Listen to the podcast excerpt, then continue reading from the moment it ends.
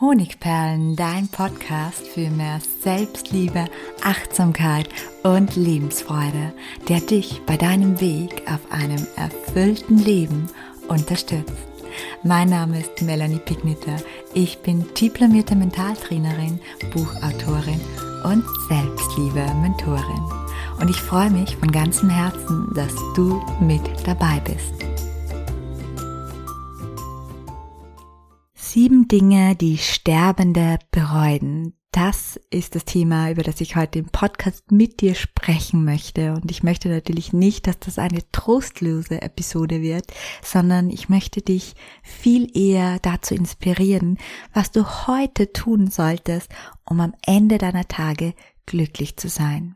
Meine Oma, die ist 85 Jahre alt und auch wenn ich es nicht wahrhaben möchte, allzu viele Jahre wird sie auf dieser Erde nicht mehr haben. Denn das Leben ist endlich, auch meines und deines. Und dessen sollten wir uns alle bewusst werden. Meine Oma, die hat immer viel zu erzählen und ich gebe zu, einiges davon sind Klagen und Beschwerden. Aber ich finde, das ist wenig verwunderlich bei dem harten Leben, das sie meistern musste. Neben dem Krieg und der jahrelangen Armut waren die gesellschaftlichen Zustände in Omas Jugend nämlich nicht gerade einfach. Aber was viel wichtiger ist als ihre Klagen, sind all die Impulse zwischen den Zeilen. Dieses oder jenes würde ich heute anders machen das bereue ich nicht getan zu haben, zum Beispiel. Und so habe ich aus Omas Worten schon viel darüber lernen dürfen, was uns am Ende unserer Tage wirklich glücklich macht und was eben nicht. Um meine Impulse breiter zu fächern, habe ich außerdem das Buch gelesen, Fünf Dinge, die Sterbende bereuen. Und meine Erkenntnisse darüber, die möchte ich jetzt mit dir teilen. Sieben Dinge, die Sterbende bereuen. Erstens, verlorene Freundschaften. Das Leben stellt ganz schön viele Anforderungen an uns, neben Job und Familie und auch einem Aufbau des eigenen Lebens, der Finanzen, das Eigenheim und andere Verpflichtungen bleibt uns oft nicht genug Zeit und nicht genug Energie, um all unsere Freundschaften aufrechtzuerhalten. Und das müssen wir auch nicht, aber die richtig guten und tiefen Freunde, die sollten wir festhalten, denn am Ende unserer Tage bereuen wir es sonst, das nicht getan zu haben. Mach dir dabei aber bitte keinen Stress. Wenn die Zeiten mal turbulent sind, kann eine Freundschaft auch für einige Zeit auf Sparflamme laufen oder auch eine längere Pause verkraften. Du kannst auch nach Monaten oder auch nach Jahren der Funkstille einfach zum Telefon greifen und dich bei deinem Freund melden. Er wird sich freuen, da bin ich mir sicher, wenn es dein Herzenfreund ist. Zweitens, zu viel gearbeitet zu haben und zu wenig genossen zu haben. Auch das bereuen wir am Ende unserer Tage. Noch kein 80-Jähriger hat jemals bereut, nicht oft genug das Bad geputzt oder nicht mehr Akten abgearbeitet zu haben. Menschen, die an ihrem Lebensabend glücklich zurückblicken, sind häufig Genießer, die bewusst auf Work-Life-Balance geachtet haben und sich für die schönen Dinge des Lebens Zeit genommen haben. Ihnen war bewusst, Lebenszeit ist die kostbarste Währung womit wir auch gleich zum nächsten Punkt kommen, nämlich erleben statt konsumieren. Obwohl uns die Werbung suggeriert, dass neue Gegenstände und Materielles uns glücklich machen, belegen wissenschaftliche Studien genau das Gegenteil. Am Ende unserer Tage ist es nicht die Anzahl unserer Designertaschen, das hipste Smartphone oder der komfortabelste Luxus oder auch Familienwagen, der uns lächelnd zurückblicken lässt. Nein, es sind vor allem die Erlebnisse, die kleinen und die großen Abenteuer mit Freunden, mit dem Partner oder auch alleine, an deren Glücksgefühle wir auch noch Jahre danach zehren.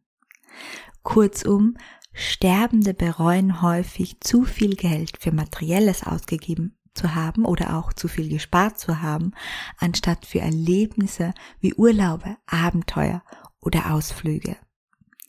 Viertens, nicht genug Liebe gezeigt zu haben.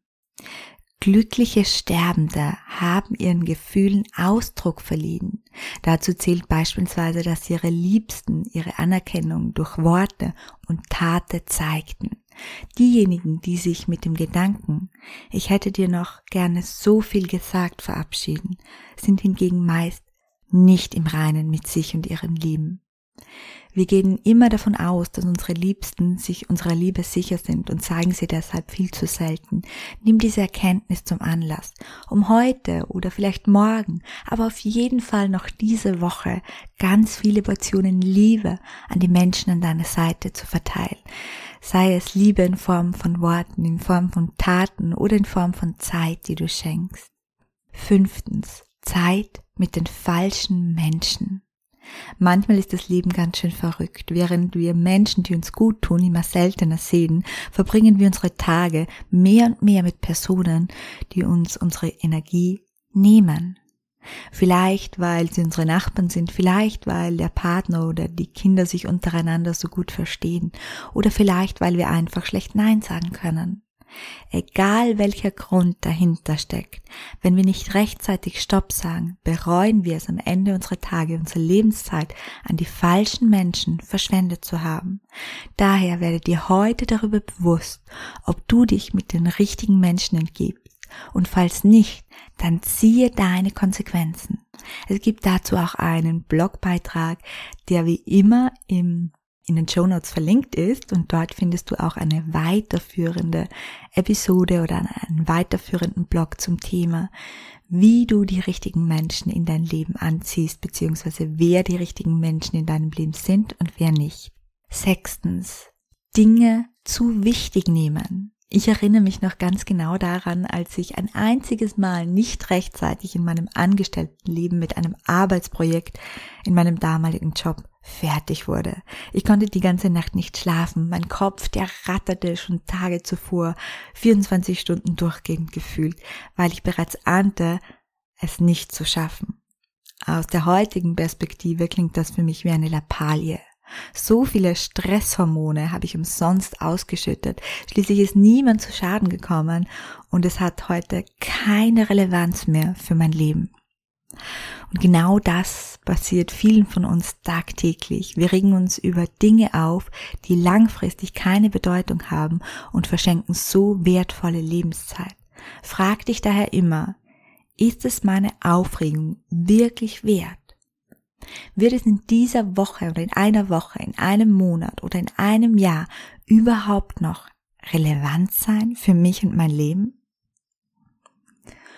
Und siebtens, ein ganz, ganz wichtiger Punkt, sich selbst nicht wichtig genommen zu haben.